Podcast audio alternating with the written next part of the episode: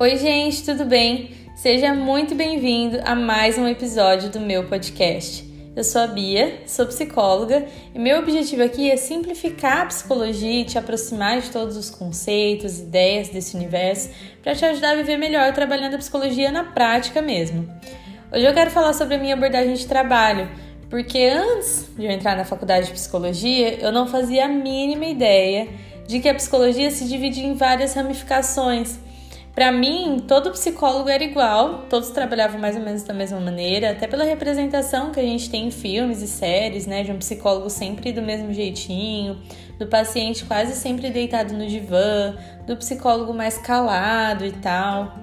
E quando eu comecei a perceber que não era bem assim, eu fiquei bem confusa.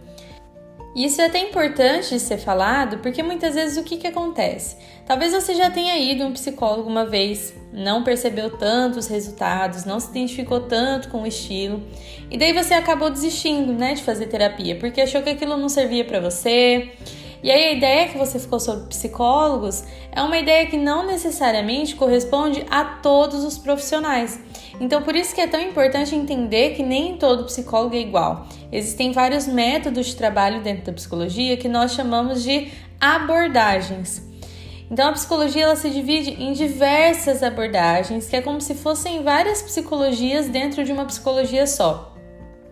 São métodos de trabalho que se diferem basicamente de acordo com a forma de entendimento do funcionamento da mente humana, da visão de mundo, visão de homem, das formas de intervenção, de conduzir né, o processo terapêutico, de entender a natureza dos transtornos, entre outras coisas. Alguns exemplos mais conhecidos seriam a psicanálise, que é bastante difundida, a análise do comportamento, o psicodrama, a psicologia humanista, entre várias outras, inclusive a terapia cognitivo-comportamental, ou terapia cognitiva, ou TCC, tanto faz, né? A gente chama, pode chamar aí dessas maneiras, que é com a qual eu trabalho. De todas essas, eu acabei escolhendo trabalhar com a TCC por uma série de fatores. E hoje eu quero te explicar um pouco melhor sobre os princípios básicos que a gente trabalha, até porque quando você entende todo o processo, todo o tratamento passa a fazer sentido para você, é muito mais fácil de você se engajar ativamente no processo porque esse é um dos princípios básicos da TCC, é uma abordagem ativa e colaborativa. Na TCC, a terapia é encarada como um trabalho em equipe entre psicólogo e paciente. E assim o paciente também é ativo no seu processo de mudança, o que é bem desafiador, né? Porque é literalmente sair da zona de conforto mesmo e trabalhar na prática. Inicialmente, o psicólogo conduz e direciona as sessões e aos poucos o paciente é encorajado a se tornar cada vez mais ativo nesse processo, trazendo anotações, decidindo sobre o que deseja falar, planejando mudanças. Então é sempre um trabalho em conjunto. A TCC também é uma abordagem educativa. Então, a psicoeducação, que é promover o conhecimento sobre o transtorno e sobre o tratamento, é muito valorizado na TCC. E o objetivo da terapia é ensinar o paciente a ser o seu próprio terapeuta, estimulando a sua independência. Então a gente não vai só identificar e avaliar os pensamentos e comportamentos prejudiciais. A gente também vai ensinar como que o paciente vai fazer para modificar. Então, tornar o processo de terapia compreensível para que a longo prazo você também consiga fazer essas mudanças, essas modificações quando você estiver sozinha e não ficar 100% dependente sempre do psicólogo, do terapeuta. A TCC também valoriza a ênfase nos aspectos positivos e pesquisas recentes demonstram também a importância de enfatizar as emoções, os pensamentos positivos no tratamento, principalmente quando se trata de depressão, que está muito relacionada a esse sentimento de desesperança, né? Então, algumas pessoas confundem isso com a questão de positive vibes, né? De que vai dar tudo certo, mas não é sobre isso que a gente está falando é que acontece que a maioria das pessoas que vivenciam algum tipo de transtorno acabam focando muito mais por uma visão distorcida de mundo, né? Acabam focando mais no negativo das coisas. Então, uma pessoa com humor deprimido certamente vai direcionar toda a sua atenção para as experiências negativas, que são aquelas experiências que confirmam aquela tristeza que ela está sentindo, aquela culpa, aquele desânimo, ou até no caso de experiências neutras, né, que não são nem negativas nem positivas, o viés acaba pendendo mais para o negativo. Então, quando ela foca excessivamente no negativo, consequentemente, ela está ignorando o outro lado das experiências positivas. Então, acaba ampliando, maximizando o negativo e minimizando tudo de positivo. Então, para compensar isso e reequilibrar, a gente tem que auxiliar o paciente a prestar mais atenção no positivo e se engajar em experiências que vão proporcionar esse senso de capacidade, de satisfação. Então, essa é uma das premissas da TCC também, enfatizar o positivo para tentar combater esse padrão de processamento distorcido das situações. Uma coisa importante que talvez também seja um dos grandes diferenciais para outras abordagens é a ênfase maior no presente, no aqui e agora. Então, o foco do tratamento ele está muito mais nos problemas atuais, em desenvolver habilidades para ajudar na melhora do humor e na melhora na vida em geral, o que não significa que a gente não vai dar atenção ao passado, muito pelo contrário. A TCC ela se interessa sim e muito pela história e por todo o contexto do paciente, porque isso vai fazer parte da construção do que nós chamamos de crença, que eu vou explicar mais para frente. Mas assim, é evidente que quem você é hoje está muito relacionado a todas as suas experiências e vivências, né?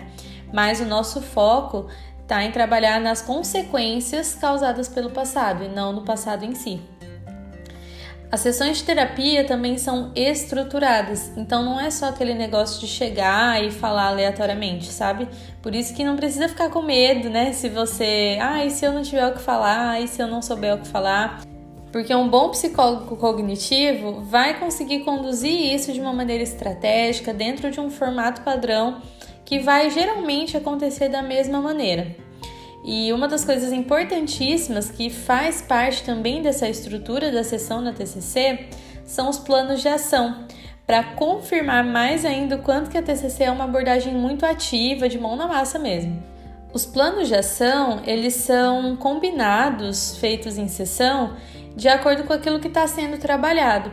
Então, pode ser perceber e registrar alguma informação durante a semana, pode ser implementar alguma nova atividade na rotina, pode ser praticar alguma habilidade comportamental que foi conversada em sessão. Isso vai ajudar muito a fazer com que a terapia continue fazendo efeito durante a semana e não só naqueles 50 minutos de sessão, né? Isso também vai ajudar a ganhar tempo em sessão por exemplo, né, o preenchimento de algum formulário, né, algum questionário em sessão, às vezes pode levar tempo, né? Então a gente pode colocar isso como um plano de ação e assim a gente otimiza o tempo juntos ali na sessão. Além de servir, né, para ter informações mais precisas, que se deixar para pensar só na hora da sessão, talvez você não se lembre tão bem do que quando você começa a fazer esse registro em casa como um plano de ação, de, como por exemplo um monitoramento de humor e tal. Então, os planos de ação também são muito importantes na terapia cognitiva. E o foco do nosso trabalho está nos pensamentos, para a gente melhorar o humor e gerar comportamentos mais saudáveis. E é aí que está a diferença de uma conversa com um amigo, por exemplo, para a terapia com um psicólogo. Porque o nosso trabalho ele se baseia em diversas técnicas e estratégias para modificar aquilo que possa estar causando sofrimento. Então não são só conselhos ou uma conversa, mas tem toda uma estratégia, uma fundamentação teórica, técnicas, né, e, é, estratégias testadas para cada tipo de demanda. E eu vou te explicar que fundamentação teórica é essa. A gente se baseia no que a gente chama de modelo cognitivo, que parte da hipótese de que tudo o que acontece ao nosso redor passa pelo crivo de uma interpretação que se dá pelo pensamento automático e isso vai determinar a forma como as nossas emoções virão à tona e o que decidiremos fazer a partir daquilo. Então, o esquema né, do modelo cognitivo seria situação, ou seja, um evento acontece, uma situação acontece e essa situação faz com que a gente pense alguma coisa, alguma coisa passa pela nossa cabeça quando uma situação acontece, quando alguma coisa acontece. E quando, dependendo desse pensamento que passa pela nossa cabeça, a gente vai se sentir de alguma forma, a gente vai ter alguma emoção que vai vir à tona. E dependendo aí desse pensamento e dessa emoção, isso vai nos direcionar para um comportamento ou outro comportamento. Então, a sua forma de pensar pode estar influenciando no seu humor e na sua forma de agir, porque diferentes interpretações podem levar a estados de humor diferentes e assim a gente começa a entender que o problema nem sempre está nas situações, mas em como que você está interpretando essas situações.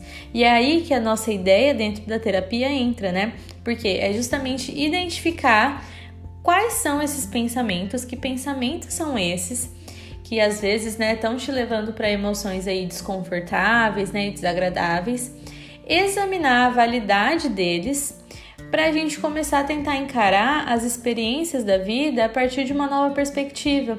E isso pode começar a te ajudar a se sentir melhor e, consequentemente, a ter comportamentos mais funcionais ou mais saudáveis. Então, eu vou te dar aqui dois exemplos. O primeiro, imagina uma situação em que você está ligando para o seu namorado e ele não atende as suas ligações e não responde às suas mensagens. Um pensamento que pode passar pela sua cabeça talvez seja de que ele está te evitando ou que ele está te ignorando. E quando você pensa dessa forma, né, de que ele está te evitando ou que ele está te ignorando, isso te deixa muito irritada ou até triste, por exemplo. E você ficar irritada ou triste, talvez né, essa irritabilidade faça com que você continue ligando sem parar, continue ligando sem parar. Um segundo pensamento que você pode ter nessa situação Pode ser de que, ah, talvez ele esteja ocupado e não viu. E quando você pensa que ele está ocupado e que ele não viu, você fica mais tranquila. E aí você só espera ele te retornar. Ou então, um outro pensamento que você pode ter é de que ele está te traindo. Se ele não está te atendendo e ele não está respondendo suas mensagens, ele só pode estar tá te traindo. E aí isso te faz ficar com raiva e você fica desesperada e acaba indo até lá na casa dele. Então, vou te dar um outro exemplo. Imagina que você está com uma dúvida no seu trabalho e você precisa fazer uma pergunta. O primeiro pensamento que pode vir na sua cabeça é: nossa, eu sou uma incompetente, eu tinha que saber isso. Esse pensamento vai te gerar uma frustração, uma culpa, uma raiva, uma insatisfação e aí você acaba achando melhor pesquisar ali sozinha mesmo, não pergunta nada para ninguém, corre o risco de não conseguir tirar sua dúvida, ou então fica ali perdendo tempo procurando, enquanto talvez essa dúvida poderia ser resolvida rapidamente com a ajuda de alguém. Ou então um outro pensamento que você pode ter nessa situação pode ser, mas e se as pessoas acharem que a minha pergunta é muito ridícula, que a minha pergunta é muito boba? E aí isso te faz ficar com medo, com vergonha, insegura. E aí também você prefere nem perguntar nada, continua ali com a dúvida, porque as pessoas podem achar sua pergunta muito ridícula.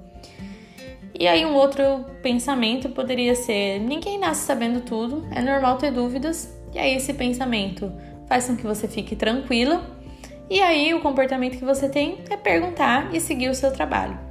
Então, com esses exemplos, né, a gente pode ver o quanto que a nossa forma de pensar interfere diretamente em como a gente se sente e no que, que a gente decide fazer. E é por isso que é tão importante e o nosso foco é tão direcionado aos pensamentos, porque dependendo da, da maneira com que a gente enxerga situações, a gente pode é, ser levado né, para algumas emoções mais desagradáveis e até ter comportamentos que às vezes nos prejudiquem, né, nos tragam mais prejuízos do que benefícios. Mas a grande questão é de onde vêm esses pensamentos automáticos que nos prejudicam? O que, que faz uma pessoa interpretar uma situação de uma forma diferente de outra? Por que, que às vezes a mesma pessoa pode interpretar um evento idêntico de uma forma diferente quando aquilo acontece uma outra vez? E essas perguntas, né? É, a resposta para essas perguntas tem a ver com o que a gente chama de crenças. Então, pensamentos, o que, que são pensamentos? Eles são palavras ou imagens que passam pela nossa cabeça a respeito de alguma situação e entram na nossa mente automaticamente. Mas esses pensamentos, eles vêm de um lugar, eles são mediados pelo que a gente chama de crenças intermediárias. Então, essas crenças intermediárias, elas são meio que regras assim que vão guiando o nosso comportamento e as nossas reações emocionais em um nível um pouquinho mais profundo. Então, elas podem ser expressas com afirmações do tipo se, então. Então, por exemplo, se eu demonstrar vulnerabilidade, então as pessoas me acharão fraco. E aí eu pego esse padrão, né? Eu pego essa regra e eu levo para várias situações da minha vida e aí os meus pensamentos eles vão seguindo mais ou menos esse padrão, sabe? Dessa regrinha de ser então que eu tenho para mim em algum lugar ali da minha mente. Ou então, se eu tentar algo novo, então eu vou falhar. Então, isso também pode ir guiando certos comportamentos. Em um nível mais profundo ainda, a gente tem as crenças centrais, que são compreensões mais duradouras que vêm em forma de afirmações sobre você mesmo, sobre os outros, sobre o mundo, sobre o futuro. Então, a pessoa passa a considerar essas ideias como verdades muito absolutas. Então, essas ideias sobre si mesmo, os outros mundos vão se desenvolvendo desde a infância. E é muito importante você saber que crenças disfuncionais, ou seja, que te atrapalham, podem ser desaprendidas e novas crenças baseadas na realidade, mais funcionais, também podem ser desenvolvidas e fortalecidas durante o tratamento. Então eu vou te dar um exemplo também disso. Então imagina que você começou a ler um novo livro de estudos. Seu pensamento pode ser: nossa, isso é muito difícil, eu nunca vou conseguir aprender. Quando você pensa desse jeito, isso te traz uma frustração, um desânimo, e aí o comportamento que você tem é de abandonar o livro e ir mexer no celular. Esse pensamento, ele talvez não tenha a ver com o livro em si, com a situação em si. Talvez o livro não seja difícil, né? Talvez você consiga sim aprender. Mas como você criou um padrão na sua cabeça com base em diversas experiências, como por exemplo, se eu tentar fazer algo difícil assim, então eu vou falhar. E assim o significado que você dá para isso é de que é uma pessoa incompetente, né? Eu sou incompetente. Não por isso ser uma verdade, mas porque essa é a compreensão que as suas experiências e às vezes até um transtorno instalado fazem com que você se sinta. Então é como se fosse uma árvore. Imagina uma árvore aí na sua cabeça agora. A primeira coisa que a gente nota em uma árvore são as folhas, as flores, os frutos. É o que está mais evidente, é o que está mais acessível. E a gente pode até comparar isso aos nossos pensamentos, como se fosse a pontinha do iceberg ali, aquilo que a gente consegue enxergar. Mas se a gente descer um pouco, a gente tem o tronco como as crenças intermediárias, que são essas regrinhas e esses padrões que eu falei que nós vamos criando, né? Então, se então, e aí a gente começa a levar essa regra e esses padrões para várias situações, para várias situações da nossa vida e vamos repetindo isso em outras situações. E até que a gente chega nas raízes, que seriam essas crenças centrais que eu falei, ou crenças nucleares, que são essas verdades mais absolutas que dão toda sustentação para esses pensamentos. E essas, essas crenças centrais, elas geralmente vêm assim: eu sou alguma coisa ou eu não sou alguma coisa. Então, se eu já tenho uma crença de incapacidade, por exemplo, é, em outras situações que às vezes não, eu não tenho evidência nenhuma de que eu não sou capaz daquilo, eu ainda assim posso me achar incapaz, porque eu já tenho essa crença instalada dentro de mim.